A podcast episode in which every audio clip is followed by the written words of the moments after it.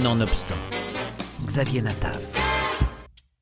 Pas très récent, mais disponible à nouveau sur les écrans de Canal+, la série israélienne Nehama nous rappelle combien on peut faire beaucoup d'humour avec quelque chose de grave et d'angoissant. Ce serait même une spécialité juive, ashkénaze diront certains. À vrai dire, le pitch de cette série est carrément sinistre. L'histoire d'un homme qui perd sa femme puis son emploi et se retrouve donc veuf et au chômage avec cinq enfants à élever. Mais pas de panique, la série est très drôle, voire carrément hilarante. C'est le comédien Rechef Levy, bien connu des téléspectateurs israéliens, qui transforme ses pires angoisses en une comédie extrêmement réussie, parfois émouvante, toujours très drôle. Le voici incarnant Guy qui rêvait, jeune homme, d'être comédien de stand-up, mais qui travaille ces derniers temps dans une entreprise de high-tech où il s'ennuie terriblement. À la maison, c'est le balagan, une joyeuse pagaille en hébreu. Avec cinq enfants, qui vont du bébé à l'adolescente rebelle, Guy et Tamar n'ont pas le temps de s'ennuyer. D'autant que les crises d'angoisse de Guy, un hypochondriaque à la Woody Allen capable de se persuader que son cœur s'est déplacé à droite, pimentent leur quotidien. Sors de ma chambre. J'ai besoin de toi, maman va m'emmener à l'hôpital. C'est pas grave, mais s'il m'arrive quelque chose, l'argent est sous le lit. Tiens, prends Itaï. Je le prends pas, je suis occupé. Bon, très bien, comme tu veux, ton père va avoir une attaque. Tu veux voir sur ton agenda si mercredi c'est mieux pour toi? Prends Itaï, tu comprends Je pas? t'ai dit que je pouvais pas maintenant. Chir, j'ai tout mon côté droit qui me fait souffrir. Reviens. Maman Pourquoi t'as dit à papa qu'il faisait un infarctus C'est pas un infarctus, c'est un AVC.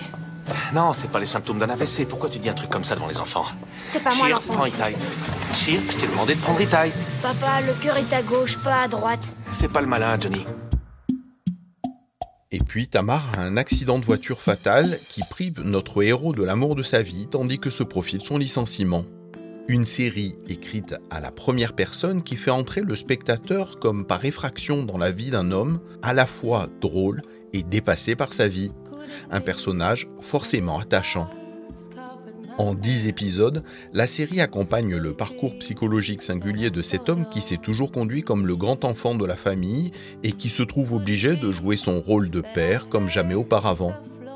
Il doit aussi se colter aux doutes qui l'assaillent. Son mariage était-il sans nuage comme il le croyait?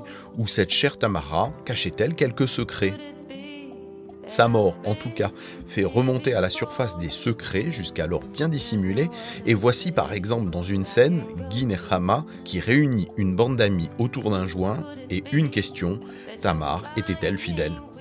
Idée d'histoire courte. Pendant l'hiver très rude de 1675 en Pologne, l'homme le plus riche du pays, Nicolas Kestofanski, veut épouser la fille du prédicateur de Miedzierzec, chef du mouvement hassidique, qui était la plus belle fille de Pologne. Gittel.